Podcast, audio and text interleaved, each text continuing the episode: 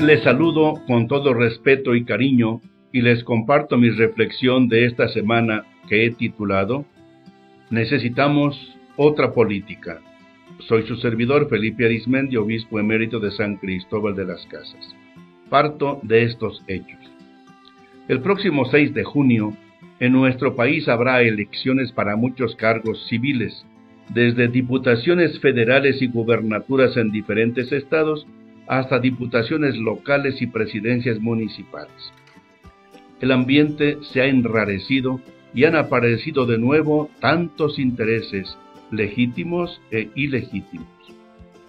Cuando servía como obispo en Chiapas, siempre solicitaban, casi solo en tiempos electorales, platicar conmigo variados aspirantes a cargos públicos y siempre les preguntaba qué les movía a postularse. La mayoría me respondían que era para servir al pueblo, para hacer algo por la comunidad, para que otros ya no robaran al erario público, etc. Solo uno me confió que no sabía hacer otra cosa en su vida y que si triunfaba tendría un buen dinero para sí y los suyos. En el actual proceso electoral me he enterado de presiones de grupos mafiosos para influir en la designación de candidatos. Invierten mucho dinero para ganar una elección y así tener derecho, entre comillas, a intervenir en el gobierno con amplia libertad para hacer lo que quieran.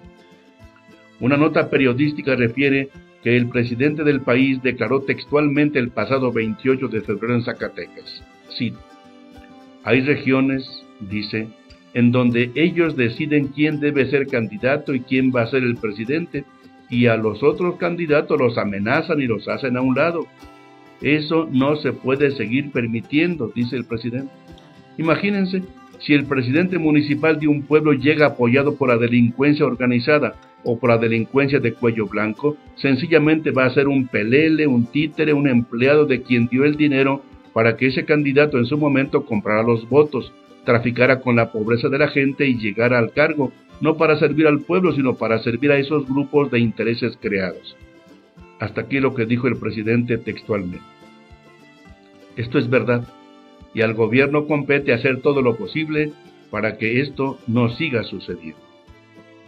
Llama la atención que haya tantas personas que anhelan contender por un cargo público a pesar de presiones y amenazas incluso contra su vida, de peligros y riesgos.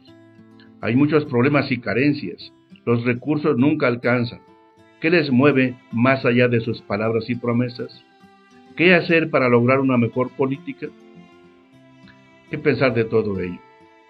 El Papa Francisco, en su visita de hace cinco años a nuestra patria, en Palacio Nacional invitó a la clase política y dirigente, cito textualmente, a reflexionar sobre la propia responsabilidad a la hora de construir el México que queremos, el México que deseamos legar a las generaciones venideras.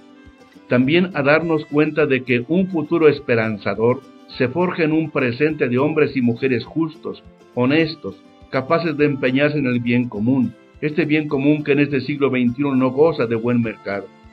La experiencia, dice el Papa, nos demuestra que cada vez que buscamos el camino del privilegio o beneficio de unos pocos en detrimento del bien de todos, tarde o temprano la vida en sociedad se vuelve un terreno fértil para la corrupción, el narcotráfico, la exclusión de las culturas diferentes, la violencia e incluso el tráfico de personas, el secuestro y la muerte, causando sufrimiento y frenando el desarrollo.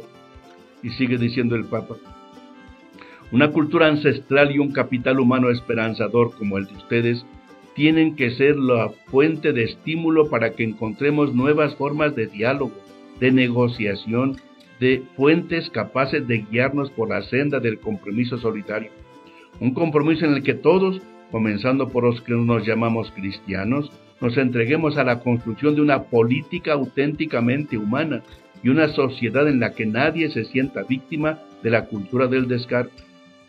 Sigue diciendo el Papa, a los dirigentes de la vida social, cultural y política les corresponde de modo especial trabajar para ofrecer a todos los ciudadanos la oportunidad de ser dignos actores de su propio destino, en su familia y en todos los círculos en los que se desarrolla la sociabilidad humana, ayudándoles a un acceso efectivo a los bienes materiales y espirituales indispensables, vivienda adecuada, trabajo digno, alimento, justicia real, seguridad efectiva, un ambiente sano y de paz.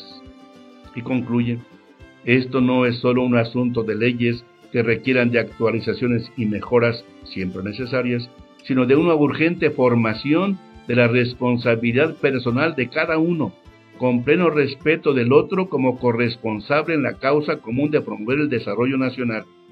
Es una tarea que involucra a todo el pueblo mexicano en las distintas instancias, tanto públicas como privadas, tanto colectivas como individuales. ¿Qué propongo ante todo esto? Colaboremos todos para construir una mejor política en bien de la comunidad, cosa que es competencia de todos los ciudadanos, y para salvar la política partidista, que no sea una lucha encarnizada para destruirse unos a otros, sino un camino para desgastar la propia la propia vida en beneficio de los demás. Esa es la buena política partidista que necesitamos y compete a aquellos que luchan en ese ambiente, no a los líderes religiosos. Que el Señor nos ayude y el Espíritu Santo nos inspire para ser buenos constructores de esta sociedad que todos queremos.